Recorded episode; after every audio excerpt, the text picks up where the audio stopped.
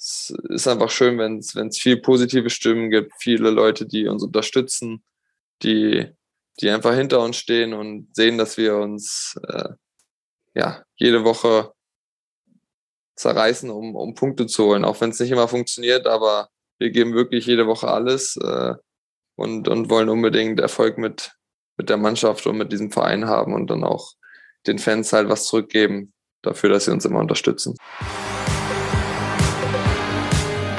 Badkurvenversteher, der MDR Sachsen-Anhalt HFC-Podcast. Hallo und herzlich willkommen zu einer neuen Folge Badkurvenversteher, dem MDR-Podcast über den Hallischen FC. Mein Name ist Oliver Leiste. Schön, dass ihr wieder mit dabei seid. Und mir zugeschaltet aus dem sonnigen Halle ist ein treuer Fan des Badkurvenverstehers und gleichzeitig der HFC-Kapitän Jonas Niedfeld. Schönen guten Morgen. Servus, danke für die Einladung. Ja, schön, dass du da bist, dass das nochmal geklappt hat hier ähm, zum Abschluss der Hinrunde. Wobei hatte ich letzte Woche mit Stefan schon. Eigentlich ist die Hinrunde ja noch gar nicht vorbei, ne? Stehen ja noch zwei Spiele aus, aber irgendwie hat man immer so das Gefühl, äh, wenn das letzte Spiel oder das letzte Punktspiel im Jahr bestritten ist, dass die Hinrunde dann auch vorbei ist. Ja, stimmt. Also mir geht es da ähnlich. Ich sage auch, Hinrunde ist jetzt vorbei, obwohl es eigentlich noch zwei Spiele sind. Von daher seid ihr das verziehen. Ähm, wir nehmen auf am Montagmorgen, 14.11. und wir wollen heute reden über die Entwicklung des Teams in der Hinrunde, über deine persönliche Entwicklung beim HFC und auch noch ein bisschen vorausblicken auf das Jahr 2023 in Rot-Weiß. Zum Abschluss gab es jetzt eine 1 zu 2 Niederlage gegen Saarbrücken. Das Gute ist, ihr überwintert trotzdem auf einem Nicht-Abstiegsplatz. Minimalziel erreicht, oder?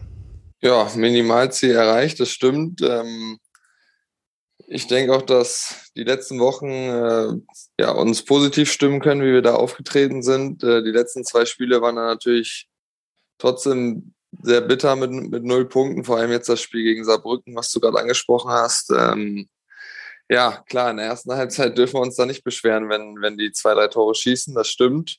Trotzdem haben wir uns dann alles reingehauen und äh, ja, ist eben verhindert, dass ein Gegentor fällt, auch mit dem nötigen Glück vom, vom Aluminium. Aber ja, dass dann in der zweiten Halbzeit, wo wir wirklich gut ins Spiel reingekommen sind, selbst Chancen hatten, selbst den Pfosten getroffen haben, dann ja mit so einer roten Karte da ins Spiel eingegriffen wird, war schon heftig. Ich habe es auch gar nicht richtig äh, verstanden, was jetzt los ist, warum Landi dann auf einmal noch eine gelbe Karte bekommen hat. Also war irgendwie ein bisschen verwirrend und auch im Nachhinein muss ich sagen, also da gelb-rot zu zeigen, ist schon sehr, sehr hart. Hm, für die, die es vielleicht nicht gesehen haben, ne, Niklas Landgraf hatte gelb für einen Foul bekommen und dann gab es irgendeine Szene und äh, wo, er, wo ihr dann ein bisschen unzufrieden mit einer Schiedsrichterentscheidung wart und er wirft sich dann so auf den Boden und nach eigener Aussage in den Interviews hat er gar nichts gesagt, sondern sich einfach nur geärgert und eben einfach so, naja, sich ein bisschen drollig hingeschmissen ähm, und dafür dann die gelb-rote Karte gesehen. Genau, also der Schiedsrichter hat die Linie anscheinend vertreten, dass man sich gar nicht äh, ärgern darf über irgendwelche Entscheidungen, die er trifft. Und klar, wahrscheinlich nach dem Regelwerk äh, kann er daraus sagen, die und die Regel ist das, äh, habe ich einfach so ausgeführt und gut ist. Aber ich finde, auf dem Fußballplatz ist auch immer ein gutes Beispiel für mich gewesen, Manuel Gräfe. Wenn der eingepfiffen hat, dann, dann wusste man, woran man ist. Da gibt es eine längere Leine, die gelassen wird und der lässt auch äh, das Spiel einfach äh, das Spiel sein und greift da nicht unnötig ein. Und ich finde, der Schiri am Wochenende hat auf jeden Fall übertrieben eingegriffen und dann das Spiel dadurch auch beeinflusst. Ganz interessant fand, dass sich die Gegner, ich habe ein Interview von Adriano Grimaldi gehört, der das ähnlich eingeschätzt hat, der gemeint hat, naja, nach seinem Empfinden wäre das jetzt keine gelbe Karte gewesen.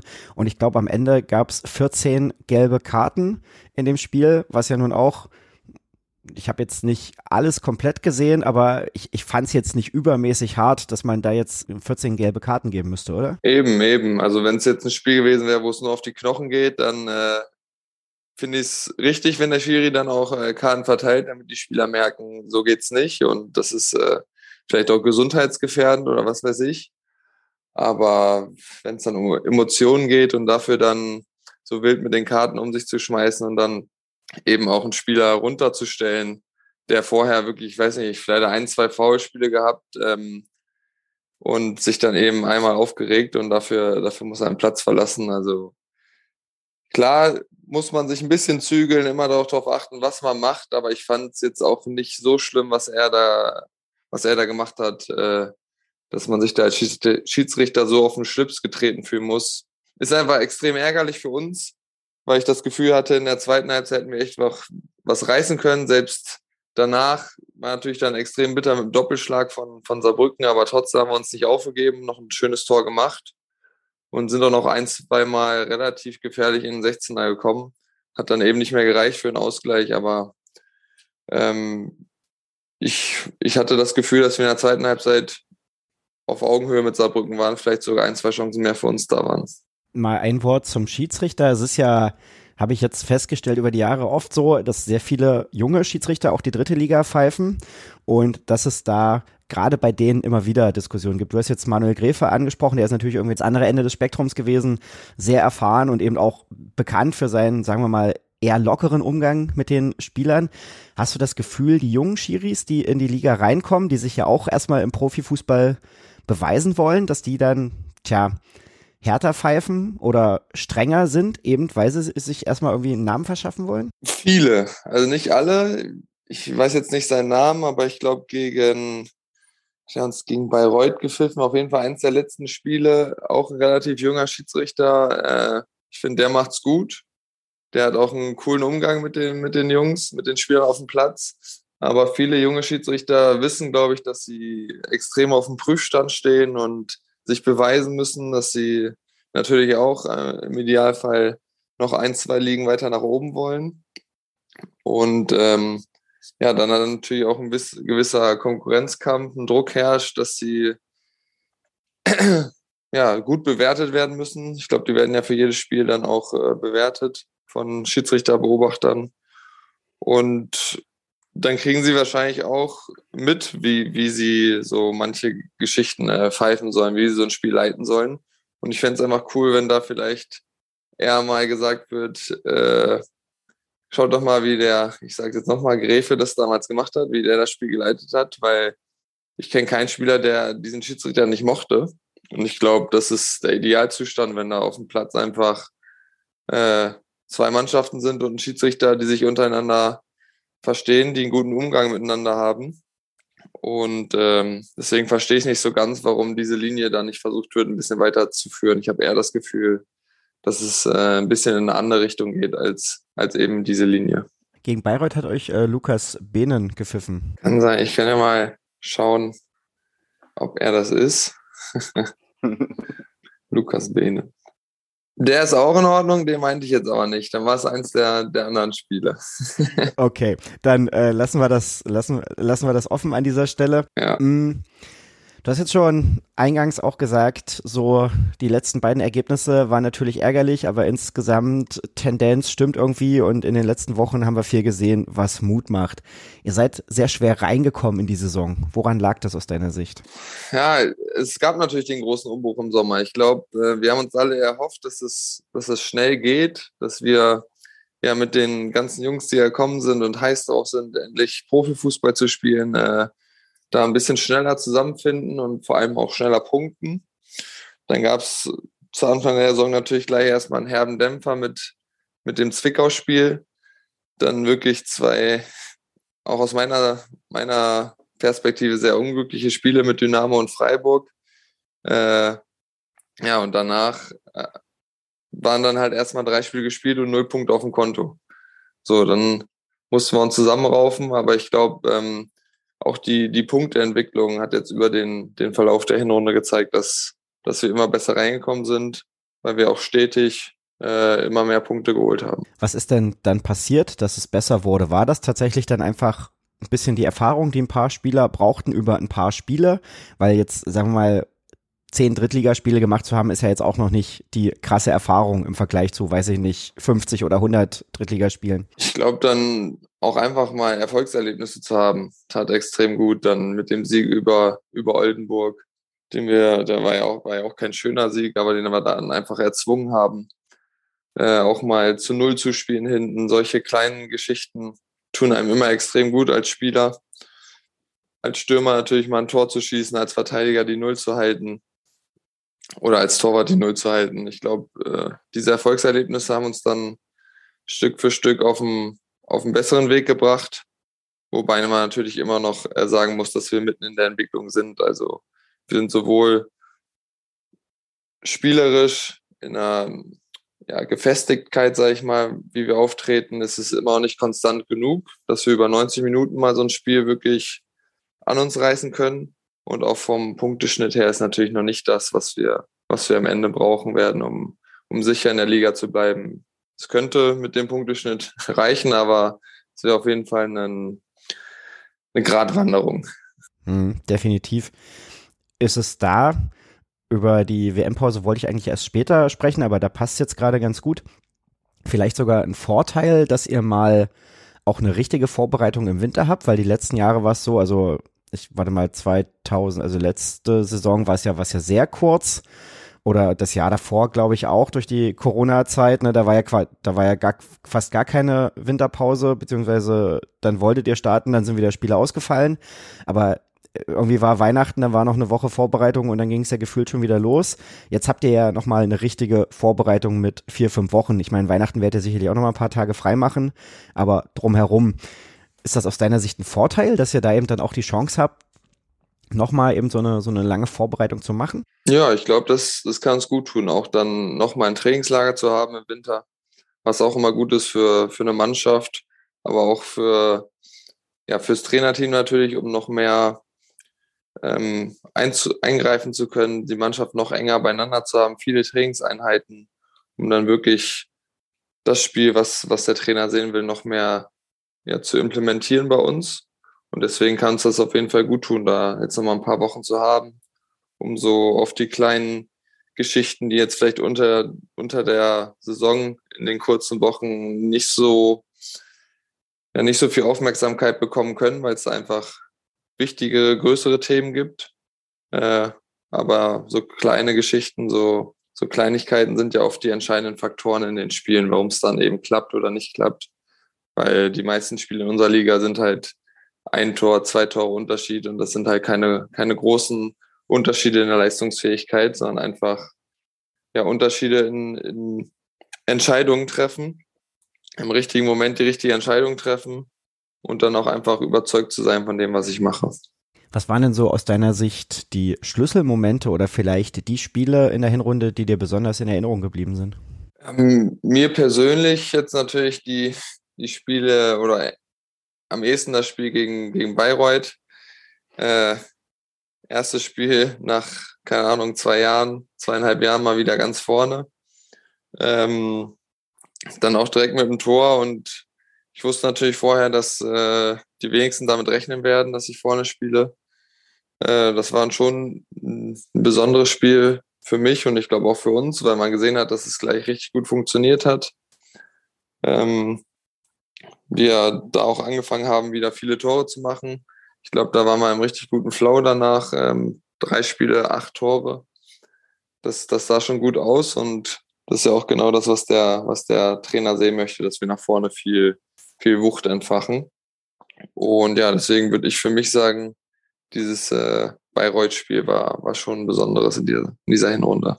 Okay, auf deine persönliche Entwicklung und auch auf deine Rückkehr in den Sturm, äh, kommen wir später nochmal zu sprechen. Zuletzt gegen Osnabrück, gegen Mannheim und gegen Saarbrücken habt ihr regelmäßig eine gute und eine deutlich schwächere Halbzeit gespielt. Warum? Gute Frage, ja. Wenn wir das wüssten, dann würden wir es natürlich auch nicht so machen. Dann würden wir einfach 90 Minuten durchziehen. Ich glaube, in, in Osnabrück hat das viel mit der Wucht zu tun gehabt, die da dann auf uns zukam, die das ganze Stadion entfacht hat. Ähm, und die Osnabrücker dann auch einfach einen anderen Fußball gespielt haben als in der ersten Halbzeit. Das ist uns nicht mehr so gelungen, ähm, ihr Angriffsspiel zu unterbinden. Und auch selbst äh, ja, hatten wir dann in der ersten Halbzeit wirklich viele Aktionen, in der zweiten Halbzeit leider nicht mehr so viel.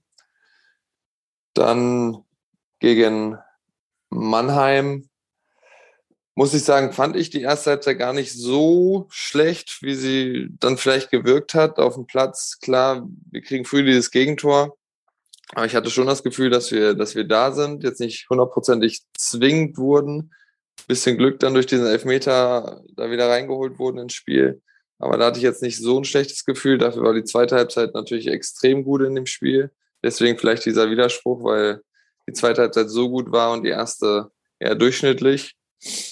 Und gegen Saarbrücken, ja, muss man schon sagen, dass sie uns in den, vor allem in den ersten 10 Minuten, 10, 15 Minuten wirklich eingeschnürt haben. Da, was mir auf dem Feld aufgefallen ist, war, dass äh, Saarbrücken Angriff nach Angriff gefahren hat und wir es oft nicht geschafft haben, den Ball dann auch einfach mal rigoros einfach weg nach vorne, sei es aus dem Stadion raus, egal wohin, sondern dass wir viele Bälle schnell wieder in eigenen Hälfte verloren haben. Und das ist natürlich genau das Spiel, was sich jede Mannschaft wünscht, in der gegnerischen Hälfte Bälle zu erobern, kurzen Weg zum Tor zu haben. Und dann wird's wird's einfach zwangsläufig irgendwann gefährlich, wenn da so viele Bälle in den 16er reinfliegen. Das war, das war das Problem in der ersten Halbzeit, dass wir da, glaube ich, dann auch versucht haben, rauszuspielen, wenn es nicht wirklich ging und nicht äh, einfach mal mit der Brechstange das Ding weggehauen haben, um dann den Gegner wieder weit vom Tor weg zu haben. Das haben wir dann eben in der zweiten Halbzeit deutlich besser gemacht bis zur roten Karte. Aber das war jetzt wenn ich mich so recht erinnere, in der ersten Halbserie öfter mal ein Problem. Eben genau, dass ihr die, die Bälle dann auch sehr tief verloren habt oder dass ihr eben der Versuch habt, rauszuspielen. Ist das einfach eure Überzeugung als Mannschaft, dass ihr das unbedingt wollt? Ist das eine Vorgabe vom Trainer, dass ihr das so machen sollt, auch wenn sich es auf dem Platz in dem Moment vielleicht gar nicht so anfühlt? Oder warum, wie kommt es zu dieser Herangehensweise? Unsere grundsätzliche Spielidee ist natürlich, flach hinten rauszuspielen. Äh zu kombinieren, solange es geht. Und das ist auch das, was, äh, was der Trainer sehen will. Aber trotzdem musst du auf dem Platz natürlich die Entscheidung treffen, geht es jetzt oder geht es eben nicht? Und dafür musst du natürlich auch so ein Gespür entwickeln, Erfahrung haben. Äh, ist es jetzt ein Moment, sind wir gerade in einer Phase, wo wir wirklich rausspielen können, wo wir gerade vielleicht die überlegene Mannschaft sind und der Gegner sich eher nach uns richtet? Oder ist der Gegner gerade am Drücker? Müssen wir vielleicht diese Phase jetzt gerade einfach nur überstehen und auch mal nicht so schön Fußball spielen? Ich glaube, das ist auch so ein äh, Entwicklungsschritt, den wir noch nicht zu 100 Prozent geschafft haben, äh, ja, zu gehen, um dann eben aus solchen Phasen, wo der Gegner mal Druck macht, auch trotzdem, wenn es jetzt, also es muss jetzt nicht immer ein Gegentor fallen, ist jetzt auch nicht passiert gegen Saarbrücken, aber trotzdem hattest du natürlich das Gefühl, ei, ei, ei, gleich, gleich fällt's, gleich ist es soweit. Äh, der hat schon viel Glück auch dazu gehört, dass es da nicht gefallen ist. Und in solchen Phasen dann vielleicht auch trotzdem mal äh, den Gegner den Ball haben lassen, den Gegner überlegen lassen sein, aber eben nicht so viel Gefährliches zulassen. Das ist so ein, so ein nächster Schritt, den wir gehen muss, weil Phasen, in denen der Gegner gut im Spiel ist, wird es immer geben. Die, die kannst du nicht über, über 90 Minuten in jedem Spiel verhindern. Und was auch noch auffällig ist, ihr habt zu Hause 14 Punkte geholt, auswärts nur zwei. Warum tut ihr euch auswärts so schwer oder warum ist es zu Hause so viel leichter? Also fange ich mal mit dem Guten an. Wir fühlen uns einfach zu Hause wirklich sehr, sehr wohl. Ähm, diese Unterstützung, die wir da immer wieder bekommen von, von dem ganzen Stadion, ich glaube, sind ja meistens so knapp 7000 dort. Äh, in, in besonderen Spielen wie gegen Dynamo natürlich noch mehr. Aber ich glaube, mit, mit ungefähr 7000 braucht man sich nicht verstecken in, in dieser Liga. Und wenn die einen nach vorne peitschen, ist es natürlich immer ein, ein tolles Gefühl. Äh, du weißt, dass, dass die Unterstützung da ist und fühlst dich einfach wohl in diesem Stadion. Ich glaube, das ist, seitdem ich hier bin, eigentlich so, dass wir zu Hause wirklich äh, deutlich mehr Punkte holen als auswärts. Und zu Hause wirklich ja immer, immer eine gute Rolle spielen in der Heimtabelle. Aber die Heimtabelle bringt halt leider nicht so viel, wenn die Auswärtstabelle so, so schlecht aussieht. Und das ist wirklich ein Punkt, wo wir uns natürlich auch immer fragen, was, was ist da los? Warum ist es auswärts so? Warum treten wir dort auch teilweise wirklich mit viel weniger Mut auf als zu Hause? Äh, natürlich ist es wahrscheinlich auch für die gegnerischen Mannschaften so, dass sie sich zu Hause noch mal ein Stück wohler fühlen und dann dort äh, vielleicht auch ihre besseren Spiele machen. Aber trotzdem ist das ein ganz schön große Diskrepanz jetzt zwischen Heim- und Auswärtstabelle bei uns. Und äh, das müssen wir in der Rückrunde auf jeden Fall auch verändern, weil mit nochmal zwei Auswärtspunkten in der Halbserie wird es dann wirklich sehr, sehr schwer. Also da müssen, müssen auch mal ein paar Siege her. Ist das irgendwas, wo man aktiv dran arbeiten kann oder ist es dann einfach, tja, keine Ahnung, das muss halt mal passieren, dass ihr auch auswärts gewinnt, damit ihr einfach merkt, oh, geht ja auch, macht ja auch Spaß. Also wir unterhalten uns halt schon drüber, aber was man da jetzt aktiv machen kann, äh, ob es jetzt eher eine mentale Geschichte ist, ob es die Reise vorher ist, äh, ist halt schwierig zu beantworten, diese Frage. Ne? Deswegen kann man da jetzt nicht wirklich so aktiv äh, dran arbeiten, außer äh, Gespräche führen und äh, sich immer wieder ermutigen, dass wir das nächste Auswärtsspiel ziehen werden. Und ja, davon bin ich aber auch fest überzeugt. Also ich fahre jetzt nicht äh, am Anfang nächsten Jahres nach Essen und denke mir, ach du Scheiße, das Spiel können wir eigentlich gleich äh, sein lassen. So wird es nicht sein. Ich bin da trotzdem ja, positiv eingestellt, dass wir zeitnah den, den ersten Auswärtssieg einfahren können.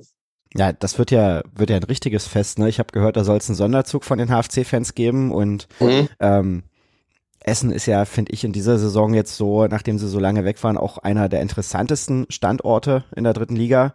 Also das wäre schon äh, ein guter Ort, um auch mal den ersten Auswärtssieg in die Saison zu landen. Absolut. Ich glaube, äh, da könnten wir cool feiern mit den, mit unseren Fans. Äh, in dem Stadion ist auch immer richtig viel los. Ich habe einmal in der Regionalliga dort gespielt vor ein paar Jährchen. Äh, also was die Heimfans da machen, ist natürlich auch aller Ehren wert. Aber man muss auch sagen, unsere Fans sind, sind oft dabei, äh, auch mit, mit vielen Fans äh, große Unterstützung für uns. Und wenn das dann dort mit dem Sonderzug noch ein paar mehr sind als normal, dann dann lohnt es sich doch da endlich mal ein 3 einzufahren. das halten wir so fest. Ähm, lass uns die aktuelle Entwicklung beim HFC ein bisschen abschließen und äh, noch etwas über dich sprechen. Du bist jetzt seit dreieinhalb Jahren in Halle, bist 2019 zum HFC gewechselt. Mit welchen Erwartungen bist du eigentlich damals nach Halle gekommen und wie viel davon hat sich tatsächlich erfüllt? Also der ausschlaggebende Grund, dass ich damals, oder einer der ausschlaggebenden Gründe war natürlich Thorsten Ziegner äh, den Trainer, den ich auch zwei Jahre schon in Zwickau vorher hatte, mit dem ich aufgestiegen bin und einfach ein gutes Verhältnis äh, hatte und auch immer noch habe. Und er wollte mich sehr, sehr gerne hierher holen. In der Saison davor ist Halle Vierter geworden, haben fast bis zum Ende, glaube ich, noch mitgespielt um, um, um den Aufstieg. Äh, ich hatte mich auch frühzeitig entschieden also ich habe damals natürlich auch mitgefiebert, dass es vielleicht noch geschafft wird. Ist dann leider nicht äh, passiert, aber natürlich sind wir dann erstmal in die nächste Saison reingegangen und wollten wieder um den Aufstieg mitspielen. Und da ging es ja auch extrem gut los. Ich glaube, nach zwölf Spielen oder so waren wir auf Platz eins. Und dann äh, ja, kamen wir in eine Phase, die ich so in dem Ausmaß glaube ich, also ich habe sie noch nie erlebt und ich glaube, das gibt es auch nicht so oft. Ich glaube, es waren 13 Spiele mit ein oder zwei Punkten. Das war schon extrem krass. Und ja, seitdem ist es eigentlich so, dass wir immer eher gegen den Abstieg spielen als, als alles andere. Und natürlich ist das nicht das, was man, was man sich wünscht als, als Fußballer. Du willst immer lieber um den Aufstieg mitspielen. Aber ich für mich kann sagen, dass ich sehr, sehr viel aus dieser Zeit, die ich bisher hier in Halle hatte, mitnehmen konnte, als Persönlichkeit mich auch extrem weiterentwickelt habe und äh, auch wenn es jetzt nicht in die Richtung jedes Jahr Aufstiegskampf gegangen ist, ich mich hier wirklich wohlfühle und auch froh bin, dass ich diesen Schritt gemacht habe. Aber warst du im Nachhinein vielleicht auch ein bisschen enttäuscht, wenn du jetzt sagst, und das sagen ja alle damals Beteiligten, dass sie so eine Phase noch nie erlebt haben oder so einen Einbruch? Warst du selber irgendwie ein bisschen enttäuscht und hast gedacht, ah ja, Mensch, ich bin jetzt hierher gekommen, um oben mitzuspielen und jetzt so ein Mist? Ja, also wenn man in dieser Phase ist, dann, dann ist es, glaube ich, schlecht daran zu denken, ja, eigentlich wollte ich ja um Aufstieg spielen und äh, was ist das denn jetzt? Nee, in dieser Phase geht es einfach nur darum, wie schaffen wir es jetzt endlich wieder den Bock, umzustoßen und dann nimmst du auch automatisch, so was zumindest bei mir, diesen Abstiegskampf an und probierst dann alles, äh, ja, um das zu schaffen und am Ende der Saison hatten wir dann auch wirklich nochmal eine gute Phase äh, mit, mit vielen Punkten aus den letzten acht oder neun Spielen äh, und ja, da da war dann auch pure Erleichterung da und auch äh, Freude einfach darüber, dass wir das dann äh, noch geschafft haben, auch wenn es natürlich eigentlich nicht unser Anspruch war vor der Saison, äh, irgendwie die Klasse zu halten. Aber wenn du in dieser Situation bist, musst du es eben auch erstmal schaffen, da, da nochmal den Bock umzustoßen. Und das haben wir eben damals äh, wirklich mit Bravour äh, gemeistert. Und deswegen war das dann trotzdem eine, eine coole Erfahrung. Und aus dem Jahr da ist ja so viel passiert mit Corona-Unterbrechung und dann, keine Ahnung, elf, zwölf Spiele in einem Monat. Äh, das war schon echt eine, eine außergewöhnliche Saison, aus der man auch viel mitnehmen konnte. Aber dann habt ihr es ja geschafft und auch dann äh, die zwei Saisons danach, du hast es gesagt, äh, habt ihr euch eher nach unten orientiert oder geguckt, dass ihr von unten möglichst wegbleibt.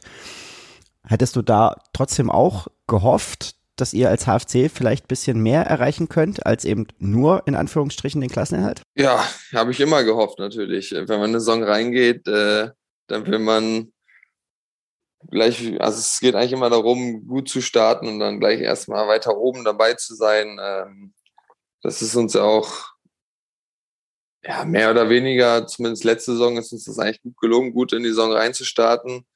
Und es waren halt immer unterschiedliche Sachen. Letztes Jahr mit dieser extremen ja, Verletzungswelle, die uns da dann mitgenommen hat, es war 100% ein Grund, warum das dann in die Richtung ging, in die es dann letztendlich ging. Äh, ich glaube, ohne diese ganzen Verletzungen wär, wären wir da am Ende der Hinrunde nicht so, nicht so eingebrochen. Aber trotzdem äh, darf man das nie als Entschuldigung nehmen. Und ähm, ich habe es mir, also um nochmal auf die Frage zurückzukommen, ich habe es mir immer gewünscht, dass wir natürlich weiter oben mitspielen. Aber wenn es dann so ist, wenn du eben merkst, du bist gerade im Negativstrudel, dann, dann musst du die Situation annehmen und eben alles dafür tun, dass, dass der Verein dann eben mindestens in dieser Liga bleibt.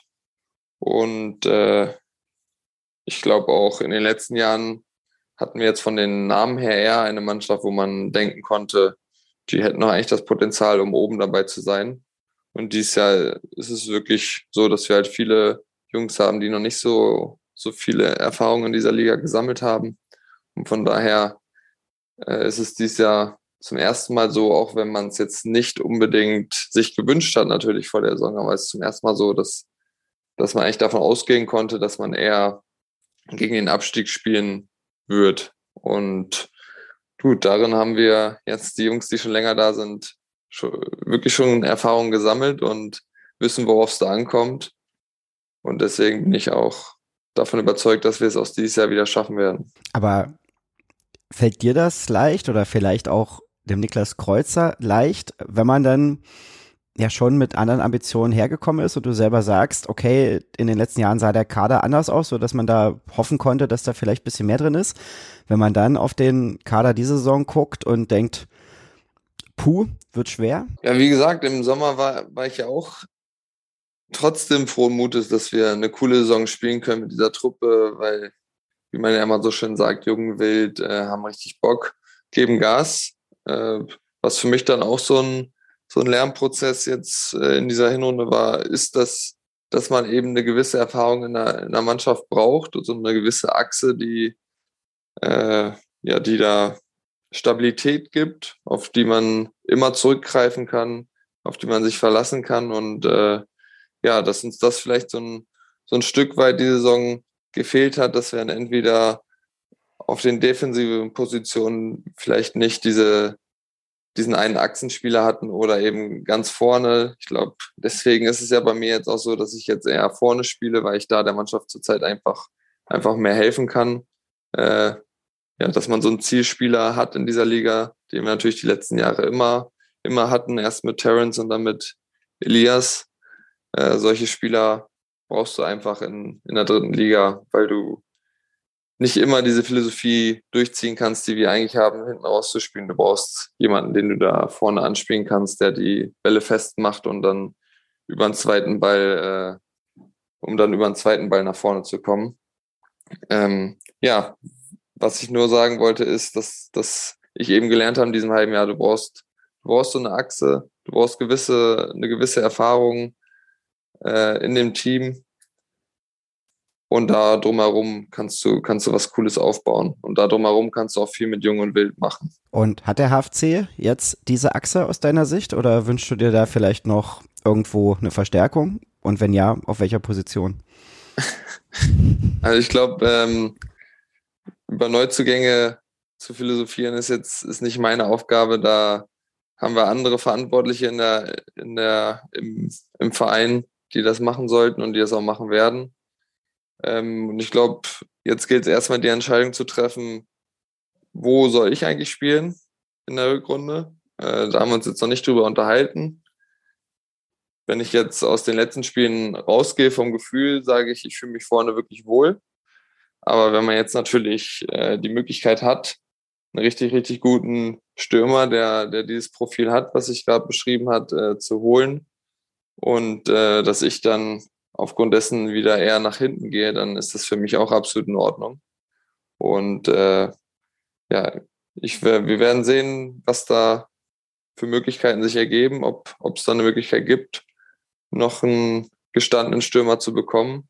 Und wenn nicht, dann werde ich, denke ich, äh, weiterhin vorne spielen. Aber höre ich raus, du hast schon das Gefühl, an einem Ende der Achse fehlt irgendwie was, entweder vorne oder hinten. Und insofern könnte da schon noch Bedarf bestehen. Ich denke, ein, ein erfahrener Spieler würde uns mit Sicherheit noch, noch gut tun oder muss nicht unbedingt äh, extrem, muss jetzt kein 30-Jähriger sein, aber einfach ein Spieler, der dieses Profil erfüllt, was, was man da dann eben auf der Position äh, braucht, um, um auch einen Plan B zu haben und nicht äh, sich immer nur durchkombinieren zu müssen oder nur hinter die Kette spielen zu können, um, um eben mit schnellen Spielern zu agieren, sondern ein, ein Fixpunkt vorne tut uns, glaube ich, tut unserem Spiel wirklich sehr, sehr gut. Ähm, seitdem du 2019 gekommen bist, du wurdest als Stürmer, zentraler Mittelstürmer verpflichtet.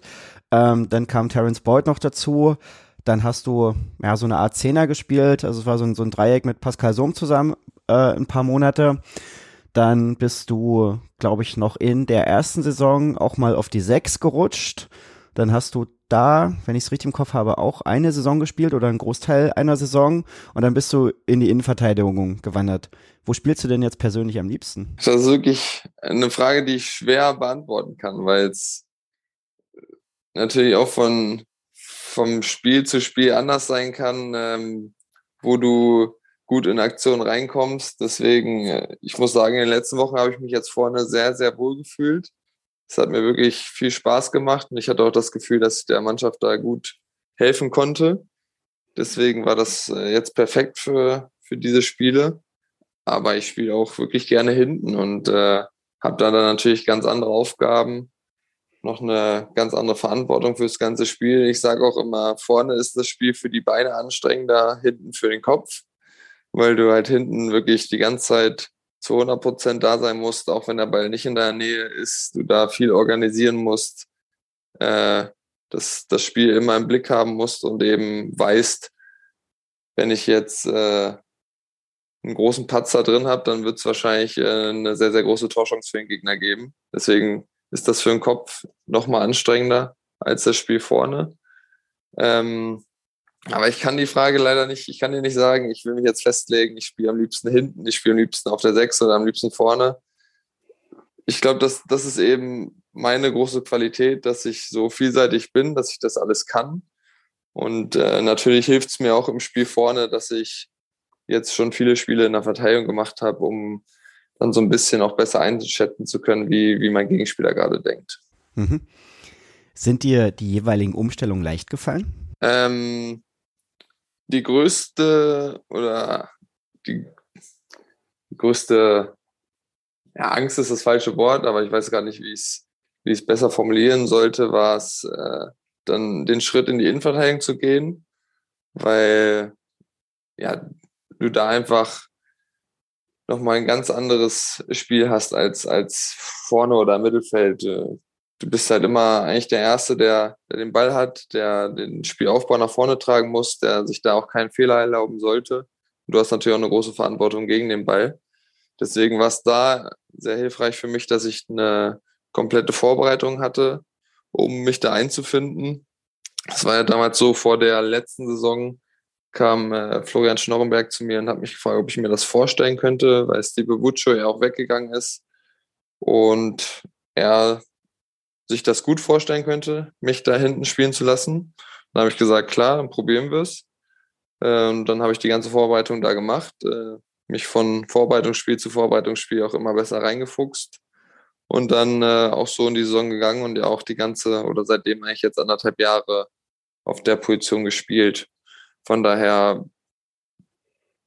war das äh, auf jeden Fall gut für mich, dass ich da eine Vorbereitung hatte. Es gab nämlich auch in der Saison davor schon mal einen Moment, wo der Trainer mich gefragt hat, ob ich, ob ich am Wochenende hinten spielen wollen würde. Und da habe ich ihm gesagt, wenn er keine andere Lösung parat hat, dann mache ich es, aber ich würde lieber äh, im Mittelfeld bleiben. Hm, kann, ich, kann ich gut verstehen. Jetzt bist du dann eben zurückgekehrt in den Sturm.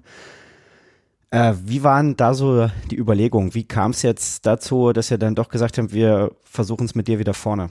Es kam dann für mich in dem Moment eigentlich relativ überraschend, weil wir die zwei Spiele davor äh, wirklich stabil, oder was heißt stabil, wir hatten, haben natürlich auch Chancen zugelassen, die Gappy dann super gehalten hat, aber zwei Spiele mit wenig Gegentoren äh, gegen Dortmund und, und Aue. Und gegen Aue ist dann ja auch das Gegentor gefallen, als ich dann leider runter musste mit der Kopfverletzung. Ähm, deswegen habe ich eigentlich gerade ein sehr gutes Gefühl in dem Moment gehabt hinten. Ähm, und der Trainer kam dann, es war nämlich eine lange Woche. Wir haben, glaube ich, Freitagabend gespielt in Aue und dann erst wieder zehn Tage später am Montag gegen Bayreuth. Und dann kam der Trainer Anfang der Trainingswoche zu mir und hat gemeint, ja, wir machen jetzt am Dienstag mal ein 11 gegen 11 und ich würde dich gerne mal einfach eine Halbzeit vorne spielen lassen. Äh, in diesem 11 gegen 11, in dem internen 11 gegen 11 ja, dann haben wir das so gemacht und war ordentlich, habe kein Tor gemacht, aber hatte ein paar Aktionen. Und dann ähm, hat er mich, hatten wir nochmal frei ein, einen Tag und hat er mich, glaube ich, zwei Tage vor dem Spiel reingeholt und meinte, er würde es gern so machen. Haben sie im Trainerteam viel drüber gesprochen und er wird jetzt gern mich nach vorne stellen, um dann einfach da nochmal ein anderes Element zu haben. Äh, ein Spieler, der wirklich ja, seine Stärken mit dem Rücken zum gegnerischen Tor hat, Bälle festmachen, Kopfballduelle gewinnen, äh, ja, und dann auch einfach vielleicht mal richtig steht und einen Abpraller reindrückt, was dann ja auch zum Glück funktioniert hat. Ähm, ja, das waren so die Überlegungen vom Trainerteam. Damit ist er auf mich zugekommen und ich war da offen für, habe dann gesagt, wenn ihr überzeugt seid, das ist das Richtige für uns, dann machen wir das so. Und war dann von, war dir dann von Anfang an klar, dass es nicht bei dem einen Versuch bleibt? Nach dem Bayreuth-Spiel war es mir klar. Also, es hat da ja wirklich, wirklich gut funktioniert. Nicht nur wegen dem Tor. Ich glaube, wir hatten viele Offensivaktionen, wo ich immer wieder Bälle ablegen konnte, Doppelpässe spielen konnte. Und auch in der, in der Box natürlich dann da Präsenz zeigen konnte. Und deswegen war es mir eigentlich klar, dass es jetzt zumindest dann fürs nächste Spiel äh, auch so, so bleiben wird. Und ich glaube, in Osnabrück haben wir zwar verloren, aber es war trotzdem ein gutes Spiel mit vielen Offensivaktionen. Gegen Mannheim dann wieder ein Tor und, und gewonnen. Ja, jetzt die letzten zwei Spiele liefen dann leider nicht mehr so, wie wir und auch wie ich mir das vorgestellt habe. Ähm, vor allem in Ingolstadt sind wir nicht so wirklich in, oder bin ich auch nicht in mein Spiel reingekommen, ähm, wie die Wochen da oder wie die Spiele davor. Deswegen, äh, ja, waren jetzt, war jetzt vor allem das Ingolstadt-Spiel, oder da würde ich sagen, war, war das schlechteste von diesen fünf jetzt vorne. Gegen Saarbrücken war es wieder besser. Ich glaube, da hätte auch noch ein bisschen was rausspringen können, wenn wir elf gegen elf zu Ende gespielt hätten. Nee, aber es war mir dann eigentlich schon relativ schnell klar, dass das jetzt wahrscheinlich bis zum Winter so bleiben wird, dass ich vorne spiele. Das war, fand ich sehr lustig, nach dem Spiel gegen Bayreuth ähm, die Kollegen von Magenta dich gefragt, wie du dich gefühlt hast und ob du dir das jetzt länger vorstellen kannst und du sinngemäß gesagt, na, ich gehe davon aus, dass ich nächste Woche äh, auch wieder im Sturm spiele und dann direkt der nächste Interviewgast war dann André Meyer. Dem wurde die gleiche Frage gestellt und er hat gesagt, nee, das war jetzt nur eine Entscheidung für die Woche und dann müssen wir nochmal drüber reden. Also das fand ich sehr lustig, weil ich auch das Gefühl hatte, es hat gut funktioniert und äh, das wäre schon sehr kurios, wenn sie dich dann im nächsten Spiel wieder nach hinten gestellt hätten. Ja, da hätten wir uns vielleicht vorher mal absprechen sollen, wie wir das machen. Aber war natürlich nicht mehr so viel Zeit, ähm, dann jetzt noch vor den Interviews äh, nochmal eine Absprache zu treffen. Ich glaube, ja, ist ja auch klar, dass der Trainer dann sich nicht so in die Karten gucken lassen möchte und äh, diesen Überraschungseffekt vielleicht auch, auch ja, gerne hat, äh, dass der Gegner nicht weiß, wie wir spielen. Und ich war natürlich nach dem Spiel äh, euphorisiert und äh, ja, sehr gut drauf, habe mich gefreut über den Sieg und dass es so gut lief und ähm, habe dann halt einfach ehrlich gesagt, dass ich denke, dass ich auch das nächste Spiel wieder vorne machen werde und es ist ja dann im Endeffekt auch so gekommen. Finde ich ehrlicherweise auch cool, muss ich sagen, und freue mich immer, wenn das Spieler so wie du machen, egal ob sie sich jetzt gerade freuen, aber oder auch wenn sie sich ärgern, äh, dass sie einfach äh, ehrliche Interviews geben und das sagen, was sie in dem Moment fühlen und nicht das, was vielleicht noch mit dem Trainer oder dem Pressesprecher abgestimmt ist. Es ist auch, es ist nicht immer, also es ist immer, es kommt immer gut an. Es ist vielleicht nicht immer, oder man kann es den Spielern auch nicht immer vorwerfen, dass es nicht gemacht wird, weil du halt wirklich, ja, dann, wenn du, wenn dir mal irgendwas rausrutscht, was dir nicht rausrutschen sollte, dann kann es schon sein, dass du mal einen auf den Deckel kriegst oder dann irgendwie Probleme entstehen, die unnötig sind. Deswegen ist es ja wirklich so, dass da aufgepasst wird bei den meisten Interviews und man oft halt einfach das Gleiche hört.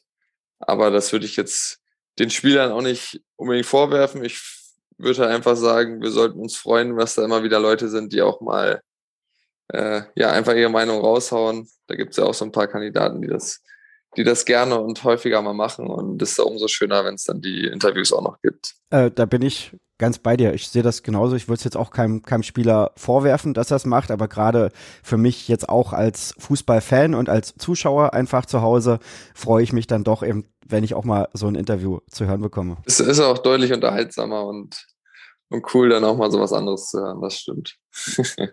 Zum Beispiel mhm. Lö hatte, hatte ja letztens auch wieder ein Interview da. Haben wir uns über einen Satz ein bisschen amüsiert. Irgendwie keine Arme, keine Schokolade, hat er, glaube ich, gesagt, nach dem Mannheim-Spiel. da muss der Schiri mal Cornflakes zählen gehen. ähm, wir haben auch ein paar Fanfragen bekommen. Die eine oder andere habe ich hier nebenbei schon einfließen lassen. Eine Nachricht von Jörg würde ich gerne mal sozusagen auch mit namentlicher Nennung noch einbeziehen. Er schreibt, eine Frage habe ich nicht, aber vielleicht ist eine Entschuldigung fällig. Ich war einer von denen, die zu Saisonbeginn auf ihm rumgehackt haben. Äh, jetzt wünsche ich mir, wir hätten mehr von seinem Typ. Und daran anschließend, generell habe ich das Gefühl, dass sich deine Wahrnehmung bei den Fans oder im Umfeld in den letzten Wochen sehr zum Positiven gewandelt hat. Hast du das auch so wahrgenommen?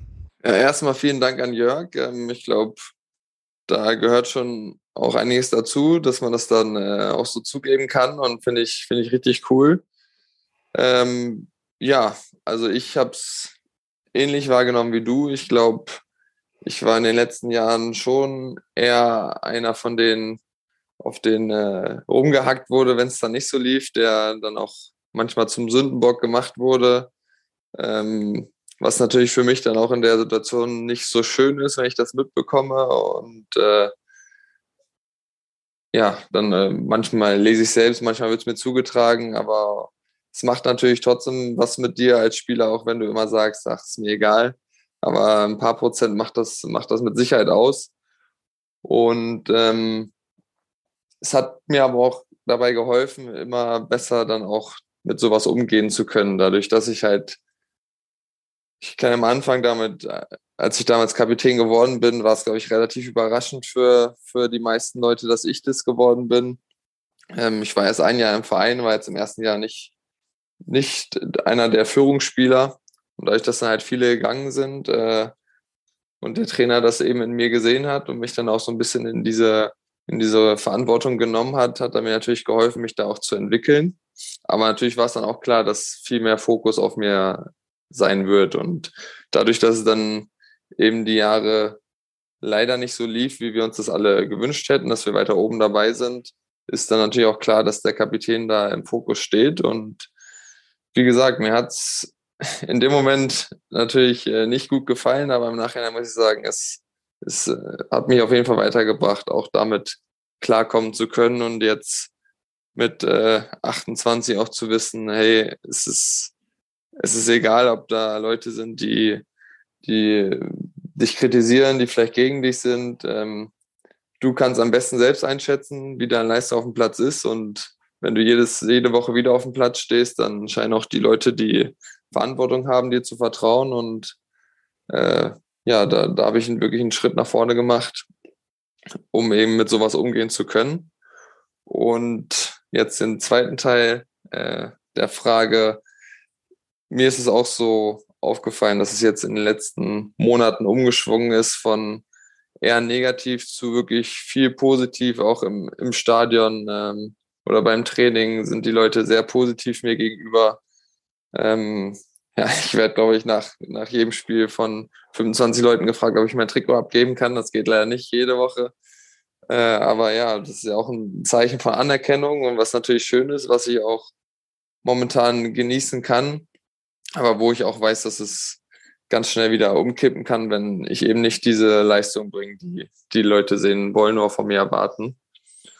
Und ja, ich bin einfach froh, dass es, dass es gerade so ist, dass äh, ich da viel Unterstützung kriege, dass aber auch die Mannschaft viel Unterstützung kriegt, dass, glaube ich, viele Fans auch wissen, dass es diese Saison eben darum geht, die Klasse zu halten, auch wenn da einige negative Erlebnisse dabei sind, trotzdem weiter hinter uns stehen. Und ich finde schon, dass sich das in diesem Jahr äh, nochmal ein Stück verändert hat, dass da noch mehr Zusammenhalt da ist und die, die Fans noch mehr hinter uns stehen. Ähm, wir haben auch von Anfang an in diesem Jahr probiert, da eine engere Bindung entstehen zu lassen.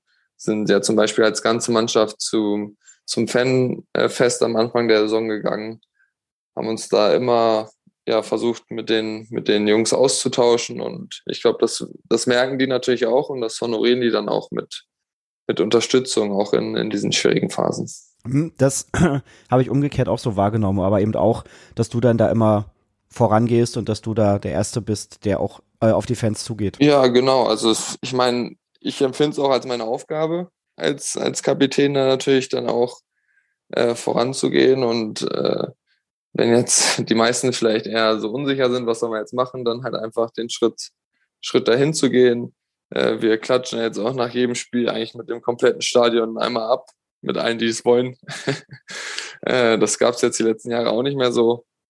Aber das ist einfach wichtig, finde ich, um dann auch den, den Leuten zu zeigen, hey, danke für die Unterstützung, danke, dass ihr hier seid und äh, auch wenn es vielleicht gerade nicht die Phase ist, die wir uns alle erhoffen, äh, es ist trotzdem wichtig, dass wir zusammenstehen, um dann eben auch so coole Erlebnisse wie jetzt zuletzt gegen Bayreuth und Mannheim äh, dann gemeinsam auch, auch feiern zu können, weil auch es waren jetzt erst äh, vier Siege leider in dieser Saison und da ist jeder, jeder Sieg natürlich Gold wert und den sollte man dann auch, auch wirklich genießen und auch wertschätzen, dass es nicht selbstverständlich ist. Ich meine, 17 Spiele, äh, vier Siege ist jetzt nicht die Bilanz, die, die wir uns erhoffen.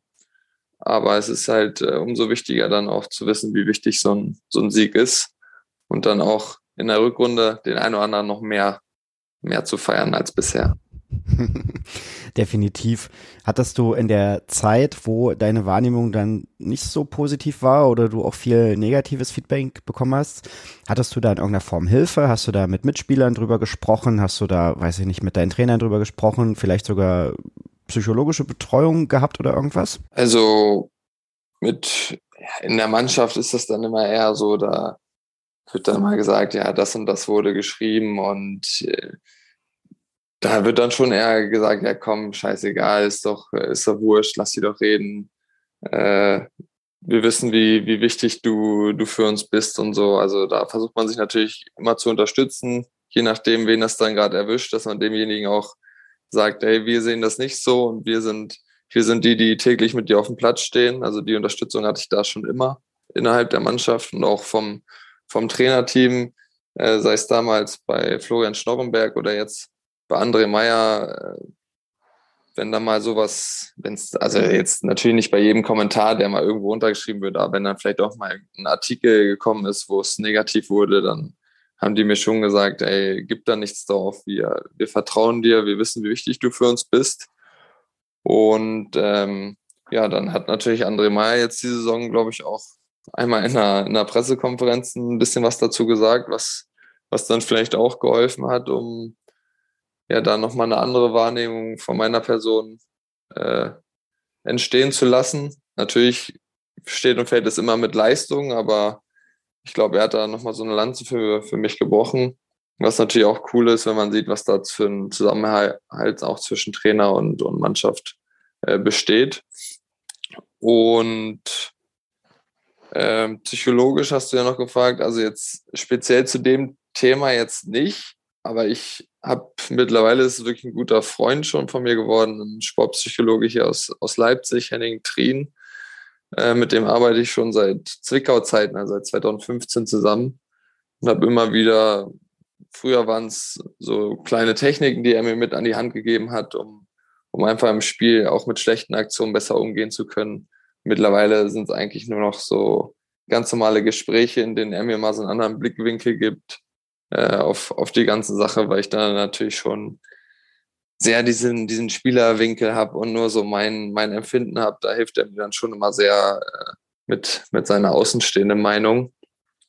Aber es ist jetzt nicht äh, speziell, dass ich zu ihm gegangen bin, du Henning, ich komme gar nicht mehr klar, weil nur Negativität auf mich einprasselt. So, so schlimm war es dann nicht. Aber er hat mir da auf jeden Fall auch geholfen mit, mit seinen Ansichten. Du hast es schon gesagt, 2020 äh, bist du Kapitän geworden unter Florian Schnorrenberg, warst eben erst ein Jahr im Verein, deswegen auch ein bisschen überraschend.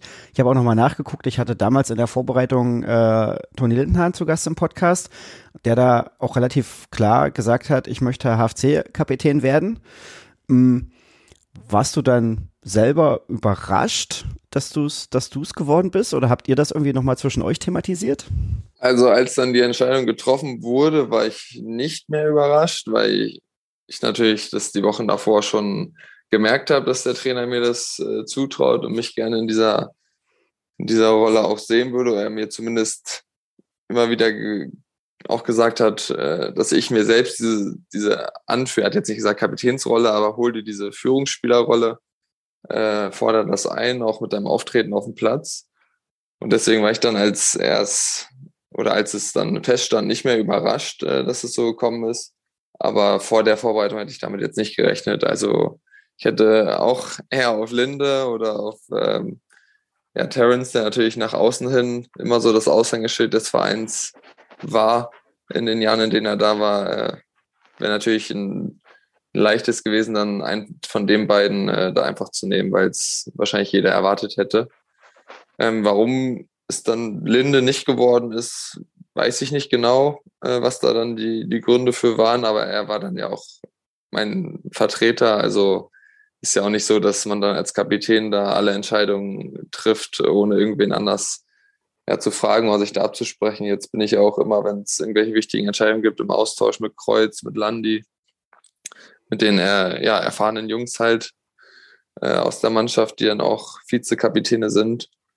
Und ja, wie gesagt, ich hätte es mir vor der Vorbereitung damals nicht, nicht gedacht, dass es so kommt, aber als es dann eben äh, ja, soweit war, da war ich dann nicht mehr überrascht. Wie hat sich die Rolle jetzt verändert über die drei Jahre? Sind da irgendwie Aufgaben dazugekommen? Vielleicht auch welche weggefallen? Jetzt so spezielle Aufgaben, die da sich irgendwie verändert haben, nicht, aber ich bin natürlich auch immer mehr in, in die Verantwortung so reingewachsen und ähm, traue mir da auch immer mehr zu, jetzt zum Beispiel, wie wir es eben schon angesprochen haben, dann auch mit den Fans da in den Austausch zu treten, äh, dass man da ja einfach derjenige ist, der dann auch äh, der dann auch da das Wort ergreift. Ähm, wir hatten ja vor der Saison das angesprochene Fanfest ähm, und ein paar Tage vorher dieses äh, legendäre Wildschweinessen, was es hier jeden Sommer einmal gibt. Ähm, und da habe ich dann auch mit, mit moderiert, äh, die neuen Spieler so ein bisschen vorstellen dürfen. Und ähm, vor zwei, drei Jahren wäre mir das, glaube ich, noch deutlich schwieriger gefallen, da die richtigen Worte zu finden. Aber mittlerweile habe ich dann halt auch einfach die nötige Sicherheit und äh, ja, kann mir dann da so ein, so ein paar coole Geschichten äh, schnell, schnell zusammenreimen. Also solche Aufgaben zum Beispiel habe ich, da habe ich früher immer lieber Terence das äh, Mikrofon in die Hand gedrückt und ihn das machen lassen, weil man ja weiß, dass er äh, nach außen hin, oder das hört sich jetzt negativ an, aber er, er weiß halt, was er sagen muss, was er sagen kann und was gut ankommt und so. Und äh, mittlerweile kann, kann ich das dann auch schon so ein bisschen solche Aufgaben sind auf jeden Fall dazugekommen. Und auch innerhalb der Mannschaft, äh, wann es vielleicht auch mal Zeit ist, dazwischen zu hauen, auch mal laut zu werden. Äh, das, das kommt dann eben mit der, mit der Zeit, dass man da so ein Gespür für hat. Oder es auch eben einfach mal aus der Emotion heraus. Ich glaube, im ersten Jahr hatte ich da auch mal so einen, so einen Ausraster, der dann äh, auch noch gefilmt wurde. Da habe ich damals im MDR sogar gesehen. Äh, ja, sowas gehört als, als Kapitän aber auch dazu, dass du halt in einer Phase, wenn es gerade wirklich nicht so läuft, wie du dir das vorstellst, dass du dann einfach auch zeigst, hey Männer, so geht's nicht. Jetzt mal wieder Fokus auf, auf die Aufgabe hier, auch wenn es nur ein Trainingsspiel ist. Das ist wichtig, damit wir am Wochenende dann halt auch wieder performen. Okay. Mm, du bist jetzt neben Landi und Linde und ich glaube Janis Vollert auch noch ähm, so mit der Spieler, der am längsten beim HFC ist. Manche Fans und über den Wandel haben wir gerade gesprochen, bezeichnen dich inzwischen sogar als Identifikationsfigur. Was gefällt dir denn besonders an Halle und am HFC? Also am HFC, äh, ich fühle mich einfach wirklich wohl hier. Also ich habe hier so ein bisschen, ich will jetzt nicht sagen sportliche Heimat, aber so ein bisschen ist es natürlich so gefunden. Ich, ich habe hier mir eine Rolle erarbeitet, die, die nicht selbstverständlich ist, die man mit, sicherlich, mit Sicherheit auch nicht überall einfach so hat und die ich auch vorher in meiner Karriere nie hatte. Ich war natürlich auch noch jung, bevor ich hierher gekommen bin oder eher jung, war nie Führungsspieler, äh, konnte mir nie sicher oder ja, konnte mir nie sicher sein, dass ich, äh, dass ich ein wichtiger Bestandteil dieser Mannschaft bin. Natürlich musst du immer noch äh, Leistung zeigen. Also ich kann jetzt nicht in die Trainingswoche gehen und gar nichts machen und dann sagen, ja Trainer, ich bin hier aber Führungsspieler, ich muss spielen. So ist es nicht. Aber natürlich habe ich hier ein gewisses Standing, ähm, was, was einfach schön ist für mich, auch diese Anerkennung zu bekommen. Und ich finde es einfach cool, wie, wie hier eben dieser Austausch mit den, mit den äh, Fans ist. Also das hatte ich jetzt auch nicht so oft, dass ich da wirklich die Jungs äh, persönlich kenne, wirklich auch mich nach den Spielen immer kurz mit denen austausche und auch wenn wir uns so mal irgendwo treffen, auch längere Gespräche führen. Äh, auch beim Training haben wir immer, dass dann nicht dieser harte Fan kennt, der hinterm Tor steht, aber da haben wir immer Leute wie natürlich Helga, die, die auch jeder beim HFC, glaube ich, kennt, die da sind, die uns einfach unterstützen und mit dem man jeden Tag da sich ein bisschen unterhält und wo man einfach merkt, dass, dass die diesen Verein sowas von leben, egal ob es um den Aufstieg oder gegen den Abstieg geht, die, die sind jeden Tag da und wollen uns einfach ein gutes Gefühl geben, haben immer wieder auch kleine Geschenke so für die, für die Mannschaft. Ich glaube, das ist nicht selbstverständlich, dass es solche, solche Leute gibt und das ist, glaube ich, auch nicht bei, nicht bei jedem Verein so. Also deswegen kann man sich hier wirklich wohlfühlen. Ja, Helga auch treuer Fan dieses Podcasts, deswegen liebe Grüße an dieser Stelle. Freut sie sich hoffentlich. Liebe Grüße. Und das heißt, du könntest dir aber auch vorstellen, durchaus noch länger äh, beim HFC zu bleiben. Absolut. Also ich kann es mir wirklich, wirklich vorstellen. Ich fühle mich, wie gesagt, wohl. Ähm, und äh, ja, ich denke, dass wir dann im, im neuen Jahr mit Anfang der Rückrunde. Ich weiß ja nicht, wie jetzt die Planungen sind bei den Verantwortlichen, aber ich denke, die werden jetzt erstmal die, die Hinrunde analysieren und dann äh, wird es sicherlich auch bald mal Gespräche geben, wie es dann Richtung nächste Saison weitergehen wird. Bevor jetzt äh, die Rückrunde ansteht und über die Vorbereitung, darauf haben wir schon gesprochen. Ihr habt jetzt noch ein Landespokalspiel und dann erstmal frei. So, nun haben wir eben auch schon drüber gesprochen, dass ja oft äh, in den letzten Jahren zwischen den Jahren oder zwischen den Halbserien sehr wenig Zeit war. Wie sehr freust du dich jetzt tatsächlich auch mal einen längeren Urlaub äh, mitten im Jahr zu haben und nicht nur am Ende der Saison? Es ist halt einfach cool, dass man also Ende November, Anfang Dezember einfach mal weg, äh, wegfahren kann. Das gab es äh, in meinem bisherigen Sporterleben noch gar nicht. Eigentlich ist ja immer bis kurz vor Weihnachten äh, Spiele, dann hast du vielleicht zehn, zwölf Tage frei und dann geht es schon wieder weiter. Da kannst du dann maximal zwischen Weihnachten und Silvester vielleicht mal irgendwo hin. Aber das, dann ist natürlich auch Hauptsaison, dann, dann ist überall voll und teuer. Deswegen bin ich mal, oder freue ich mich einfach jetzt mal, einen ganz anderen Zeitraum oder Zeitpunkt dafür zu haben, dann mal ein bisschen entspannen zu können.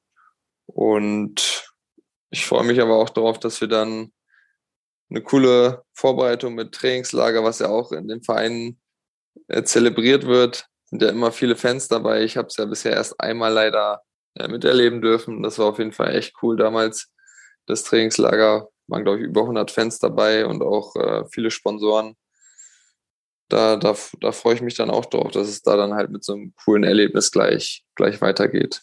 Wohin geht die Reise? In den Urlaub? Für dich in der Rückrunde und für den Hallischen FC? Also ich werde erstmal ein paar Tage in die Heimat fahren, mit der Familie Zeit verbringen. Ähm, und dann werde ich mit meiner Frau nach äh, New York fliegen.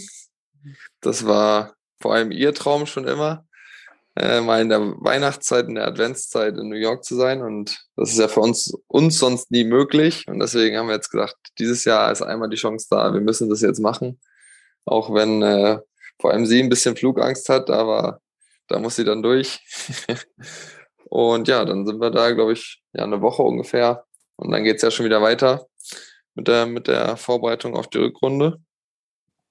Und ich denke, und ich bin überzeugt davon, dass wir diese positive Entwicklung, die wir jetzt in der, in der Hinrunde genommen haben, sowohl vom Spielerischen her als auch äh, von der Punkteausbeute her weiterführen können. Und dass wir ja beständig punkten und am Ende auf jeden Fall 45 plus Punkte auf dem Konto haben und äh, die, die Klasse halten werden. Davon bin ich absolut überzeugt und das ist aber auch das äh, einzige Ziel, was wir hier, was wir hier ausgeben sollten. Wir, wir wollen unbedingt in der Liga bleiben und dafür braucht man in der Regel 45 plus Punkte und ja, diese 45 sind auf jeden Fall das, das Ziel, was wir mindestens erreichen wollen. Okay, damit äh, bin ich für heute am Ende angekommen. Hast du noch irgendwas, wo du denkst, da sollten wir mal drüber reden? Nö, ich glaube, es waren jetzt schon wirklich viele Themen. Äh, auch alles, was ich so im Vorhinein im Kopf hatte, was, wo ich gedacht habe, das wird bestimmt angesprochen, hast du natürlich angesprochen.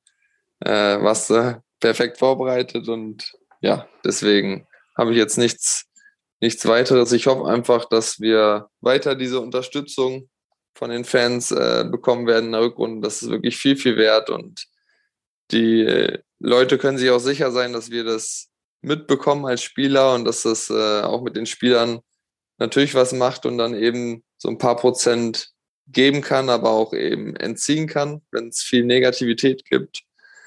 Und ich bin einfach, ja, einfach froh, wenn es weiter positiv bleibt. Natürlich gibt es auch immer irgendwo negative Stimmen, ähm, aber das gehört dazu. Damit müssen wir auch umgehen können. Aber es ist einfach schön, wenn es viel positive Stimmen gibt, viele Leute, die uns unterstützen, die, die einfach hinter uns stehen und sehen, dass wir uns äh, ja, jede Woche zerreißen, um, um Punkte zu holen. Auch wenn es nicht immer funktioniert, aber wir geben wirklich jede Woche alles äh, und, und wollen unbedingt Erfolg mit, mit der Mannschaft und mit diesem Verein haben und dann auch den Fans halt was zurückgeben dafür, dass sie uns immer unterstützen. Das ist ein sehr schönes Schlusswort. Damit wollen wir dann heute zum Ende kommen.